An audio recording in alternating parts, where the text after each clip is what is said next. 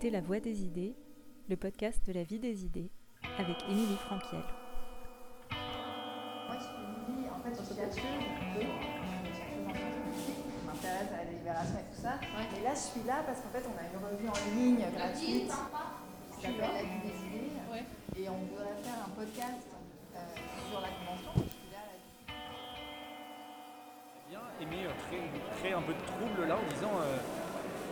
Moi j'adorerais faire ça euh, mais euh, est-ce que ça répond au truc qui Non, à la fait, question Je pense que le, risque, c'est l'exclusivité. Si tu dis, euh, dans, à la 7 session, la mesure par des citoyens, c'est la révision de la Constitution, là, tu te fais balayer. Si tu dis, on a réfléchi à plusieurs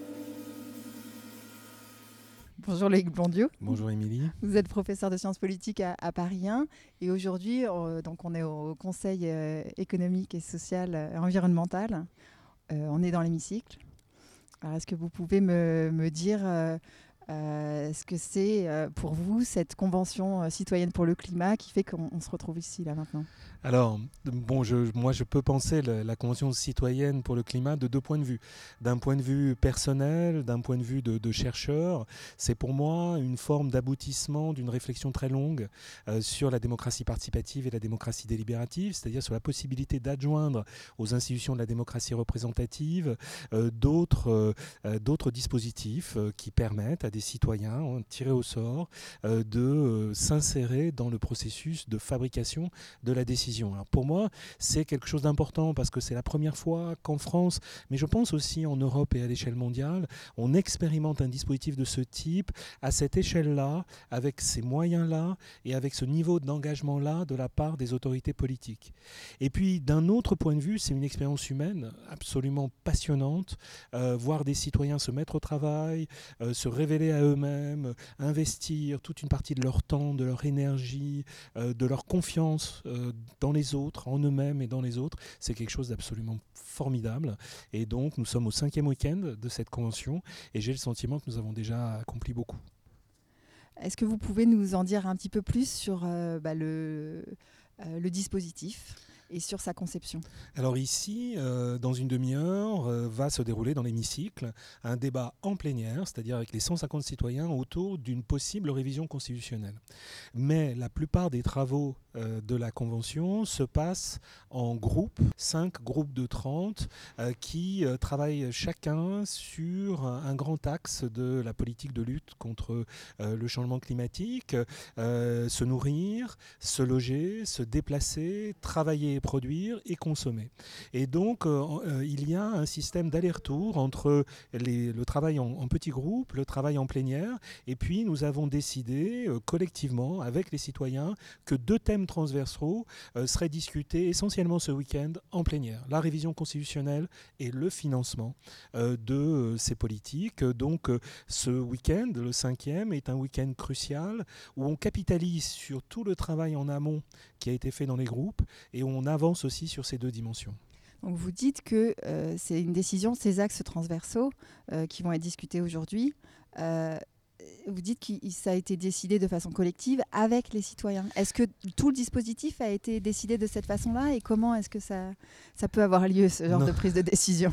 Non, par définition, tout le dispositif ne pouvait pas être coproduit par les citoyens, puisqu'il fallait d'abord euh, penser le dispositif pour les tirer au sort.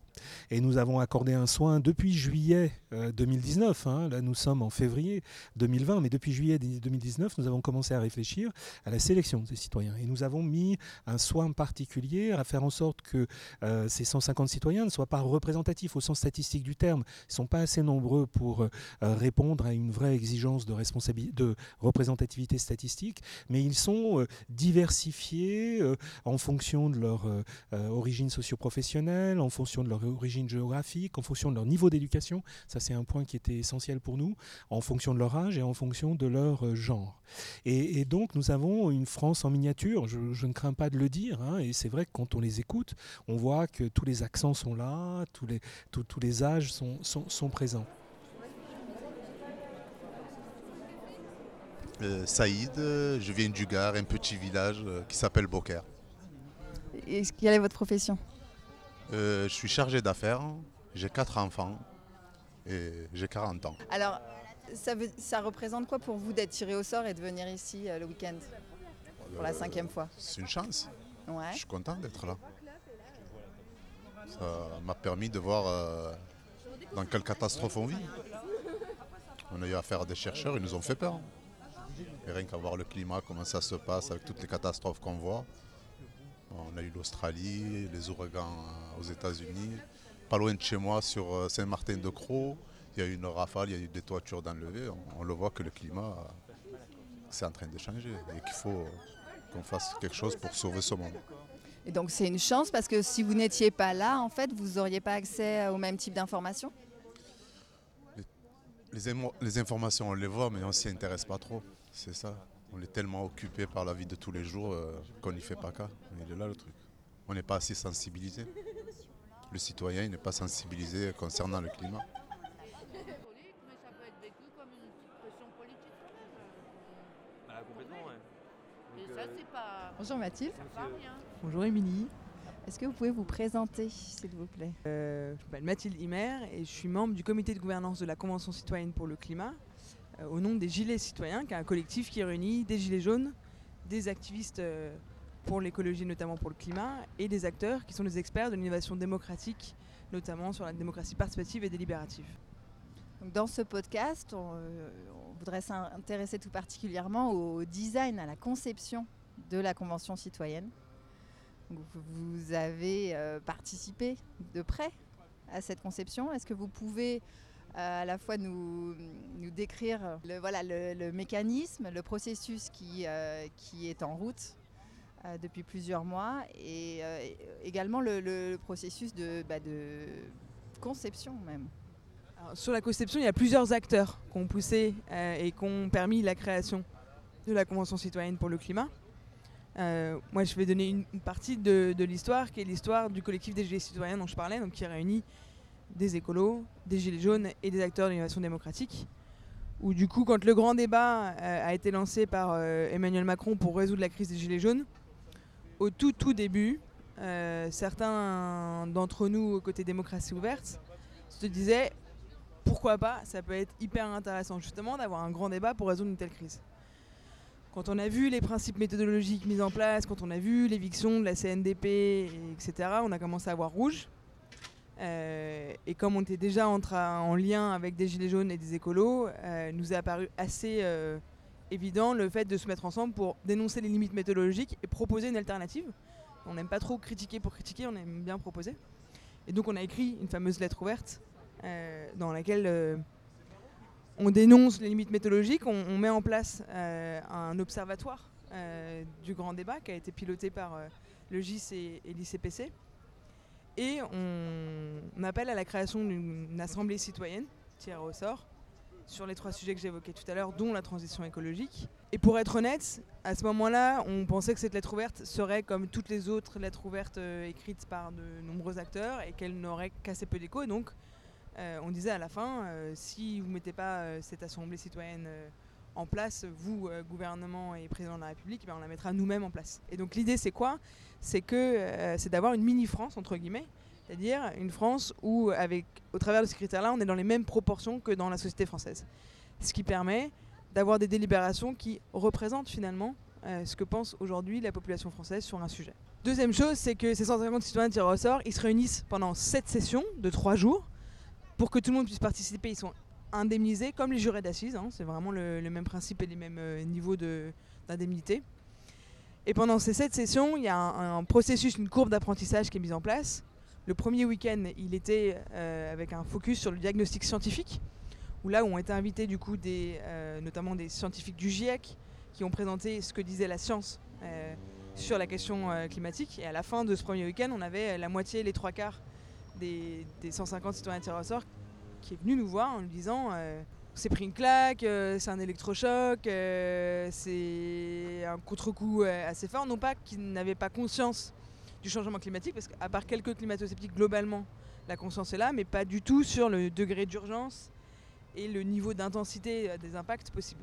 Deuxième week-end, c'était le week-end des obstacles. Donc là, on reste toujours dans un truc assez euh, compliqué, où on a euh, proposé aux 150 citoyens de se répartir dans cinq groupes de travail, se nourrir, se loger, se déplacer, consommer, produire et travailler. Et dans chacun de ces groupes, ils ont eu des personnes d'horizons très différents qui leur représentaient, selon eux, c'est quoi les obstacles à la transition écologique aujourd'hui. Et donc, par exemple, moi j'étais dans le groupe Se Nourrir, il y avait à la fois un acteur comme Greenpeace, donc ONG, un acteur comme Système U, distributeur, qu'un acteur comme la FNSEA, un syndicat agricole connu pour être plutôt conservateur en termes de pratiques agricoles. Troisième week-end, c'était le week-end des solutions, où là ont été euh, auditionnés par les citoyens deux, grands types d'acteurs, des, acteurs qu'on appelle des porteurs de solutions, qui, euh, notamment au niveau local, portent des solutions qui fonctionnent, avec l'idée que derrière, les citoyens peuvent s'en inspirer pour voir comment est-ce qu'on peut généraliser, faire passer à l'échelle ces solutions-là, euh, en proposant des lois. Et un deuxième type d'acteurs qui sont sur les grands leviers d'action, qu'est-ce qu'on peut faire? Toujours dans un idée de débat contradictoire qui est une des clés hein, de, de la méthodologie de la Convention, où par exemple dans le groupe Se déplacer pour changer, il y avait à la fois euh, euh, Louis euh, Gallois, qui est l'ancien patron de la SNCF et de ADS, qui aujourd'hui chez PSA, et à côté quelqu'un comme Priscilla Ludowski qui, a lancé, enfin, participé au lancement du mouvement des Gilets jaunes avec la pétition sur la taxe carbone, qui est maintenant bien connue des Français. À partir de la quatrième session et jusqu'à la fin, parce qu'à la, pardon, à la fin de la troisième session, on avait 90 idées, pistes de travail euh, élaborées par les 150 suite à l'audition de toutes ces personnes. À partir de la session 4 et jusqu'à la fin du processus, l'idée, ça va être d'a- d'affiner ces propositions, de les rendre cohérentes euh, davantage les unes avec les autres et euh, le plus précises possible, puisque le mandat qui a été donné à cette convention, c'est que euh, les 150 arrivent à trouver des propositions, mesures qui soient structurantes face au changement climatique pour réduire dans un esprit de justice sociale d'au moins 40% les émissions de gaz à effet de serre d'ici 2030. Et l'engagement qui a été pris par le président de la République, c'est euh, de prendre l'ensemble de ces propositions et de sans les passer, soit au référendum, soit à la voie parlementaire, soit à la voie réglementaire. Et donc là, on est à la, cinquième session. Le président de la République euh, est venu pour se réengager et a même carrément appelé à un référendum à la fin du processus, ce qui avait été fait en Irlande.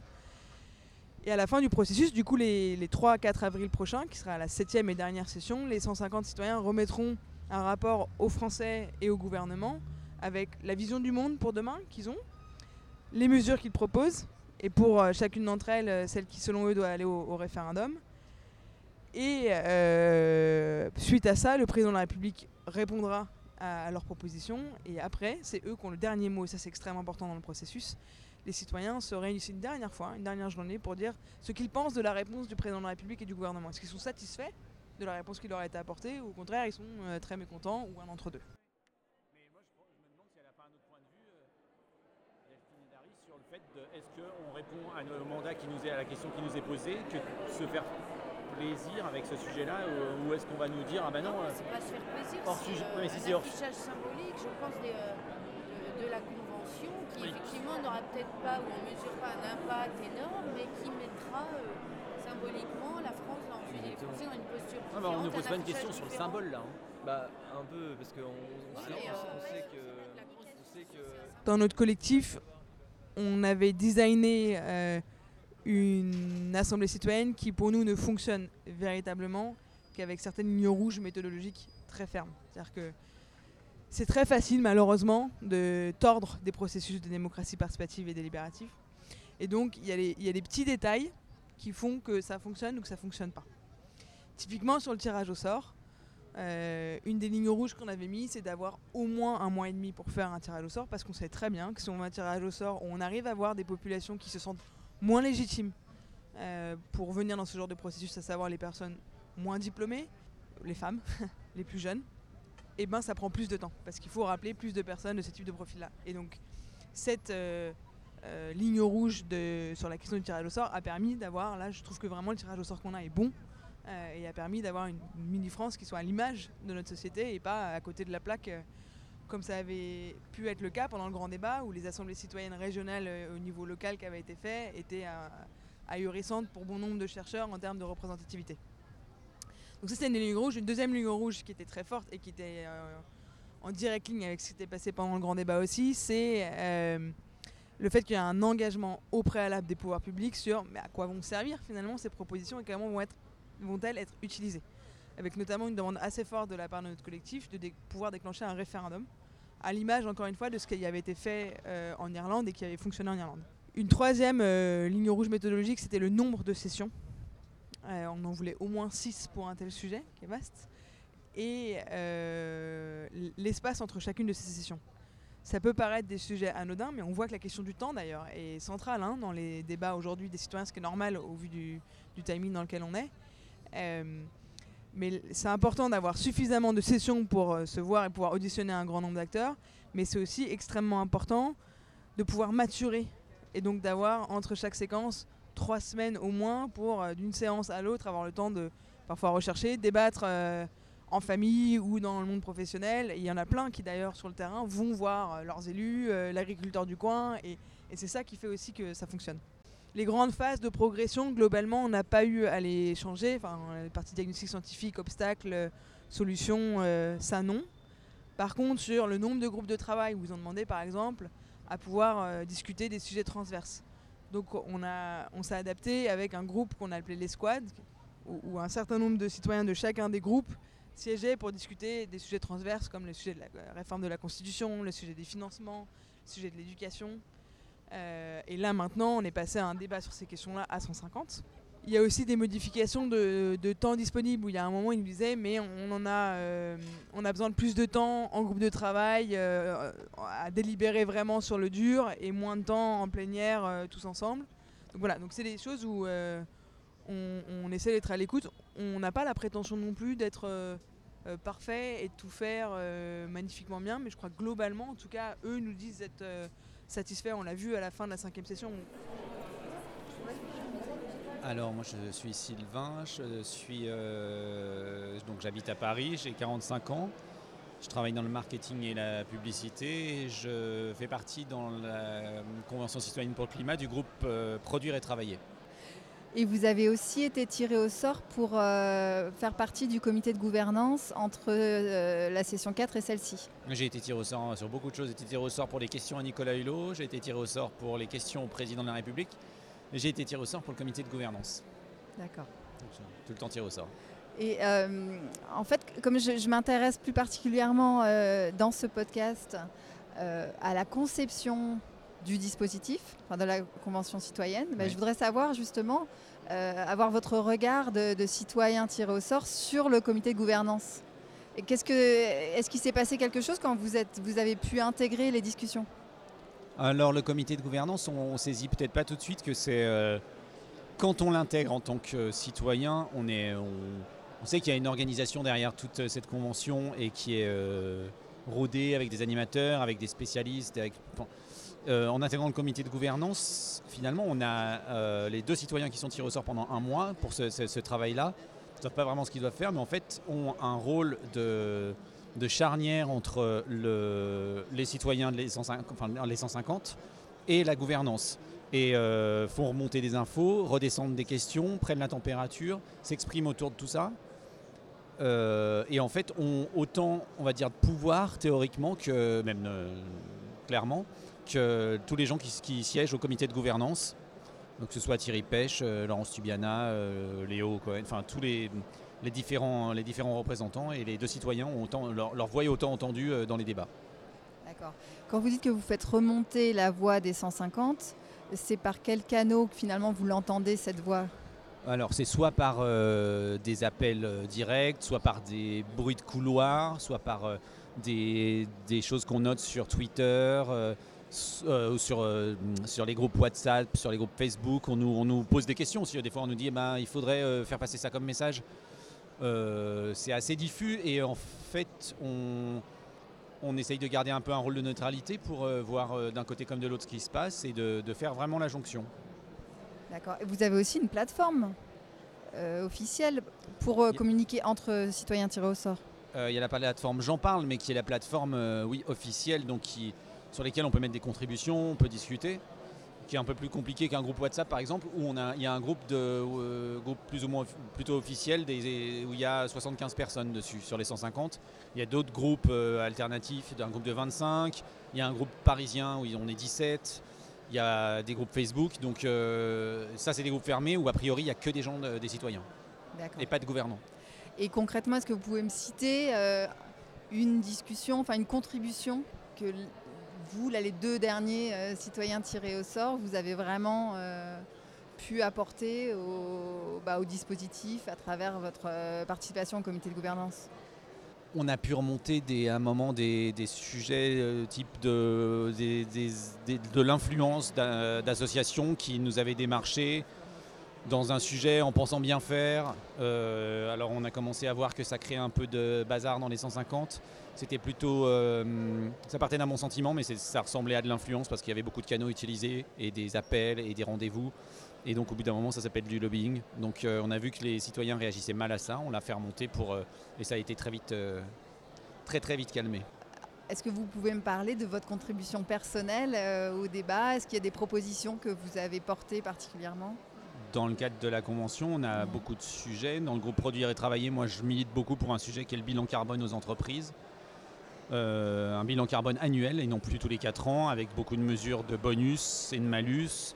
J'ai même posé la question hier au ministre euh, Bruno Le Maire pour avoir son avis, qui trouvait ça une très bonne idée et qui quasiment, euh, je lui ai proposé de venir lui présenter hein, quand il voulait, il m'a dit ok. Donc ça c'est une des contributions, enfin en tout cas, et au-delà de ça, on est tous sur la contribution de la Constitution assez unis derrière ce sujet-là. Et c'était euh, cette proposition que vous avez, enfin, pour laquelle vous militez actuellement, c'est quelque chose euh, que- qui vous tenait à cœur avant de participer à la convention? Non, mais c'est quelque chose qui s'est imposé petit à petit parce que c'était assez euh, pratique, pratico-pratique, euh, assez concret. Ça, c'est, euh, j'ai eu cette idée-là et puis d'autres. hein. En tout cas, on l'a fait ressortir et puis c'est, on s'est emparé un peu du sujet. Est-ce que c'est lié au fait qu'il y, a il y a des experts au départ qui vous ont parlé de, de cette possibilité et du coup vous avez creusé davantage? Non, pas spécialement. C'est quelque chose qui est, qui est euh, venu sûrement naturellement dans des discussions comme ça. D'accord. Et en termes de la sélection des, des experts, vous êtes satisfait dans votre groupe? Vous trouvez Oui. que vous êtes vraiment face à un débat contradictoire, à des avis contradictoires qui vous Oui, ce permettent matin, d'avoir on, d'avoir on a pu avoir ce, ma- pardon, ce matin, on a pu avoir la, autant la CGT que le directeur général euh, adjoint de NJ. Euh, on a eu, euh, on a eu beaucoup, beaucoup d'intervenants variés qui ont permis de donner des éclairages tout à fait différents. Et à aucun moment, le spectre de l'influence que tout le monde redoute se fait sentir, jamais. au, maximum, ils vont nous en dire quelques mots, ils vont nous la pitcher hein, rapidement et on va pouvoir rentrer dans une discussion avec des réactions de nos intervenants par rapport à ce qu'ils ont entendu et rentrer dans un jeu de questions-réponses euh, avec eux pour qu'ils puissent nous apporter un maximum d'éléments pour venir soutenir On comprend que en fait, euh, ça a été très compliqué de concevoir ce dispositif. C'est vraiment très complexe. Vous êtes, euh, vous n'êtes pas parti de rien. De quoi êtes-vous parti? Quelles ont été les sources d'inspiration, euh, y compris expérience et euh, théorie? Oui, alors nous ne sommes évidemment pas partis de rien. Nous sommes partis à la fois euh, de- d'inspiration théorique qui se rattache à tout le courant de la démocratie délibérative, qui est un courant de la théorie politique et, de la science politique qui est très actif et, euh, et- très imaginatif depuis maintenant euh, 25 ans, et euh, qui a insisté sur cette dimension délibérative du processus de la décision démocratique. Pour qu'une décision soit légitime, il faut qu'elle ait pu être débattue et construite par tous ceux qui sont potentiellement concernés par la décision. C'est un principe théorique, c'est une forme d'idéal dont il faut essayer d'avoir des approximations dans le réel. C'est euh, ce à quoi la Convention citoyenne euh, peut euh, peut-être répondre. Et puis nous sommes partis aussi d'exemples très concrets d'assemblées citoyennes qui ont été organisées au cours de ces dernières années dans des pays aussi différents que l'Islande, que l'Australie et ou que l'Irlande. Et je pense que c'est l'exemple irlandais qui jusqu'à présent a été un des exemples les plus aboutis. Euh, en Irlande, deux assemblées citoyennes au cours des dix dernières années euh, euh, ont produit des réformes constitutionnelles qui ont été soumises au référendum.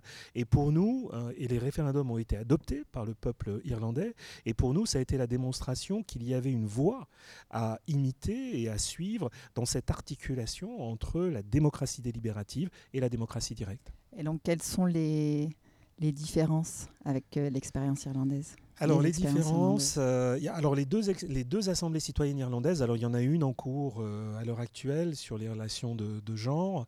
Euh, en fait, c'est la- l'assemblée citoyenne irlandaise s'est progressivement institutionnalisée, c'est-à-dire que c'est est devenu un des, des instruments de la, de la- de la démocratie, de la démocratie irlandaise. Donc c'est la preuve qu'on peut peut-être aussi prévoir pour la France, une institutionnalisation éventuelle. Les différences, elles sont, euh, euh, me semble-t-il, au plan de, de l'engagement qui a été pris par le président de la République, qui n'était pas aussi clair de la part du gouvernement irlandais. Le gouvernement irlandais se laissait la possibilité de ne pas reprendre les propositions de réforme faites par des assemblées. Là, en parlant de transmission sans filtre des propositions au référendum ou à l'Assemblée, euh, euh, ce risque apparaît euh, limité. la différence est, me semble-t-il, au niveau de l'objet. là, nous avons l'élaboration d'une politique transversale de lutte contre le climat, alors qu'il s'agissait de propositions constitutionnelles. Et j'oserais dire que dans le cas irlandais, l'objet de la délibération était plus simple, parce que dans, dans la politique de lutte contre les émissions de gaz à effet de serre, il y a des dimensions techniques qui sont extrêmement nombreuses, euh, euh, extrêmement diverses. Il y a aussi euh, des questions juridiques. Hein. Qu'est-ce qui relève du niveau français de gouvernement, qu'est-ce qui relève de l'Europe, qu'est-ce qui relève du local, euh, qu'est-ce qui a déjà été fait aussi sur une constitution. Bon, quand il s'agit de la réformer, on sait ce qu'il y a dans la constitution. Donc il y a un niveau de complexité absolument euh, euh, considérable dans le cas français qui fait qu'à bien des moments on a des inquiétudes. Hein. que vont produire les citoyens? Vont-ils réussir à produire des propositions structurantes qui permettront de limiter de 40% les émissions de gaz à effet de serre d'ici 2030, ce qui est leur cahier des charges. Mais bon, j'ai bon espoir que nous y réussissions. Donc vous, votre rôle, c'est justement de les accompagner pour qu'ils euh, puissent euh, être parfaitement informés et qu'ils aient tous les outils en leur possession pour formuler des propositions euh, tout à fait pertinentes et applicables. Oui.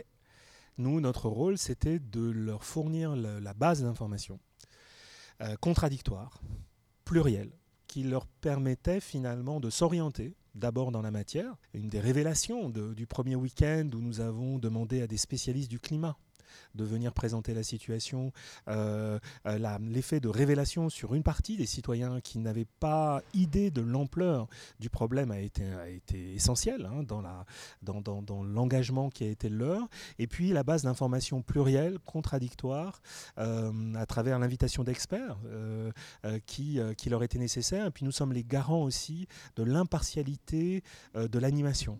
C'est quand même un geste qui va devoir devenir une faut avoir les connaissances pour, ok, comment je fais pour recycler ça, combien ça va me coûter, parce que le particulier, c'est ça qu'il va regarder d'abord. Enfin, le citoyen, je veux dire, euh, pas le particulier, le citoyen. Mais c'est une euh, crainte. Excusez-moi, votre frigo aujourd'hui, vous l'amenez à une déchetterie, à ma connaissance, ça ne vous coûte rien. Demain, vous amènerez vos panneaux photovoltaïques, il y aura une benne à panneaux photovoltaïques.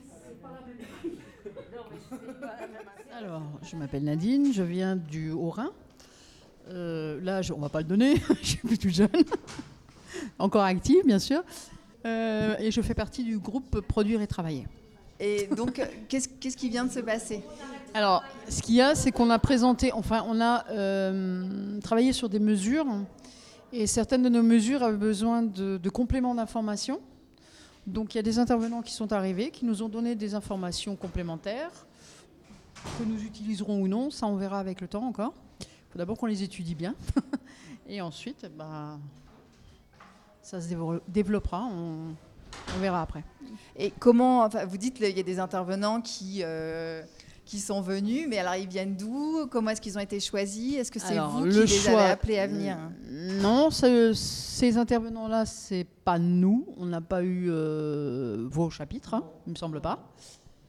bon, ce qui est bien, c'est qu'il y en a deux qui étaient, enfin pour moi, qui travaillent sur le, le point de l'énergie, qui étaient très positifs. Euh, dans le moins et le plus, c'est-à-dire qu'on a pu euh, avoir des informations euh, des deux côtés, donc c'était très intéressant. Maintenant, c'est à nous de faire la part des choses. Ils avaient des points de vue assez contradictoires. Hein. Ah, c'est ouais. c'est ce qui est intéressant d'ailleurs. C'est le débat. Sur le choix des intervenants, bah, on essaie de partir au maximum de ce que proposent les citoyens tirés au sort. Euh, où en général on a soit des noms qui ressortent, où là du coup c'est très simple parce qu'on fait venir la personne euh, en présentiel, soit euh, c'est des profils où du coup nous on va chercher des gens au sein du comité de gouvernance auxquels on pense qui correspondent à ce profil-là. Toujours dans une idée de débat contradictoire. Je vais prendre deux exemples. le nom de Valérie Cabanès, sur la question de la révision de la Constitution est sorti à plusieurs reprises parmi les demandes des citoyens. Donc, on est allé chercher Valérie Cabanès, qui est intervenue en session 4, je crois, si ma mémoire est bonne. Euh, dans l'idée d'un débat contradictoire, on allait chercher, et là pour le coup c'est de notre initiative, une personne qui avait une position opposée à Valérie Cabanès, pour que les citoyens aient bien euh, les arguments des deux côtés pour ou contre une réforme de l'article 1 de la Constitution. Donc on a choisi Julien Bétail parmi une liste de gens et aussi en fonction des disponibilités de ces personnes-là. Après, il y a un enjeu de temps, hein. c'est-à-dire qu'il y a aussi des noms euh, qui sont cités une seule fois, donc qui sont voulus par un, citoyen sur 150. Et comme euh, on a un temps limité, on ne peut pas euh, répondre à chacune des demandes de chacun des citoyens tirés au. On aimerait bien, on ne peut pas. donc on essaie à chaque fois de privilégier les noms qui reviennent, ou les profils qui reviennent. et de matcher ça avec cette question du débat contradictoire. Donc clairement, c'est parfois un jeu d'équilibriste. et au sein du comité de gouvernance, ce qui est à la fois, je pense, notre force et notre faiblesse, c'est qu'on a euh, voulu faire un comité de gouvernance où on n'est pas euh, des gens chimiquement purs sur la question. Du coup, on a préféré avoir des acteurs d'horizons très différents. Et donc, euh, bah, typiquement, moi je vous l'ai dit, hein, je suis militante écolo et je ne m'en cache pas. Par contre, il y a aussi dans le comité de gouvernance quelqu'un qui, entre guillemets, peut apparaître à l'opposé de moi sur l'échiquier, qui est membre du MEDEF, Catherine Sokol. donc, on doit se mettre d'accord sur l'intervenant. Et donc, ça évite qu'on tire trop d'un côté ou de l'autre autant je n'imagine pas que ça puisse être un blocage pour les particuliers. Merci, parce qu'en fait c'est un exercice qu'on pousse, c'est de se poser les questions des, résistances aux propositions dans la société, et du coup c'est une crainte qui a été soulevée, mais c'est intéressant de vous entendre et sur le fait que ce, recyclage sur le photovoltaïque, il n'y a pas de souci, et du coup c'est quelque chose qu'on pourrait dans vos une chose absolument essentielle dans ce type de démarche, c'est que tout le monde ait la même possibilité de prendre la parole. Euh, qui est quelque chose qui n'est jamais acquis par avance, compte tenu de, du différentiel de, de capital euh, social et, de niveau d'éducation des, des, citoyens. Et donc, qui sont ces, ces animateurs? Comment ont-ils été formés justement Alors, les animateurs appartiennent à cette profession euh, en, voie de construction qui, sont, qui est celle des, des spécialistes des démarches participatives, euh, profession qui me paraît absolument, et professionnalisme qui me paraît absolument essentiel. Leur vocation, leur métier, c'est de créer les conditions de l'égalité dans la discussion. C'est tout. C'est ça. Il faut qu'ils préservent l'unité du groupe. Hein. mais alors là, pour le coup, on est relativement rassuré parce que euh, là où depuis très longtemps une assemblée composée de militants ou d'élus euh, se serait déchirée, là les citoyens débattent mais d'une manière sereine, dans des conditions de bienveillance qui sont tout à fait extraordinaires. Euh, et ça, ça n'a pas de prix, me semble-t-il, et ça fait une différence avec la démocratie représentative. Donc, ils sont là pour préserver l'unité du groupe et aussi permettre permettre de faire en sorte que tout le monde prenne la parole. Alors c'est pas du tout évident quand vous avez euh, presque un quart des participants qui n'ont pas de diplôme et à qui l'école a dit qu'ils n'étaient pas légitimes à prendre la parole, pour les faire sortir de leur position, euh, c'est très compliqué, mais ça n'est pas totalement impossible. Tout le monde ne prend pas la parole de la même façon, ni ne prend pas la, même, la parole. Certains restent plutôt dans une position de spectateur, euh, mais je crois que nous limitons au maximum les effets des inégalités structurelles qui existent dans la société pour avoir assisté ce matin à, donc à un des groupes de, travail, aux discussions et surtout aux auditions d'experts, il m'a semblé aussi que les animateurs ou animatrices avaient aussi un rôle de, de mise à égalité des experts et des citoyens. Absolument. Oui, oui, c'est-à-dire euh, demander aux experts de traduire ce qu'ils disent quand, quand, quand, ils utilisent des termes un peu trop compliqués, euh, les obliger à répondre aux citoyens.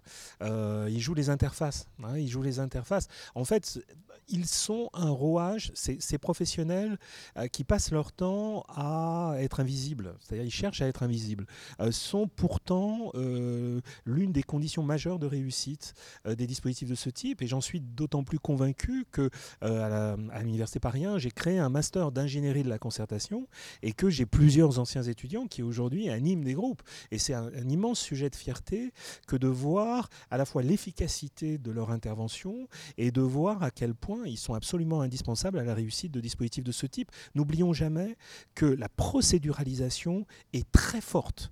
Il faut qu'à tout moment, euh, euh, les, conditions de la discussion, les cadres de la discussion soit fixé, prévu à l'avance. On ne peut absolument pas laisser dériver la discussion. Alors c'est un système de contraintes.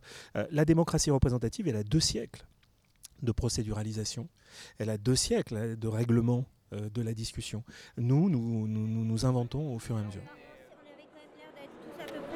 Sur euh, le, le, rajouter au à la devise nationale. Et environnemental, j'ai l'impression Ah, qu'on se rejoignait que- plutôt sur l'ajout de ce dernier mot, c'est ça? Vous vouliez peut-être rajouter. Il y, avait, euh, il y avait aussi donc, la loi actuelle qui, elle, travaille sur rajouter une phrase à l'article 1er qui est dans cet esprit-là.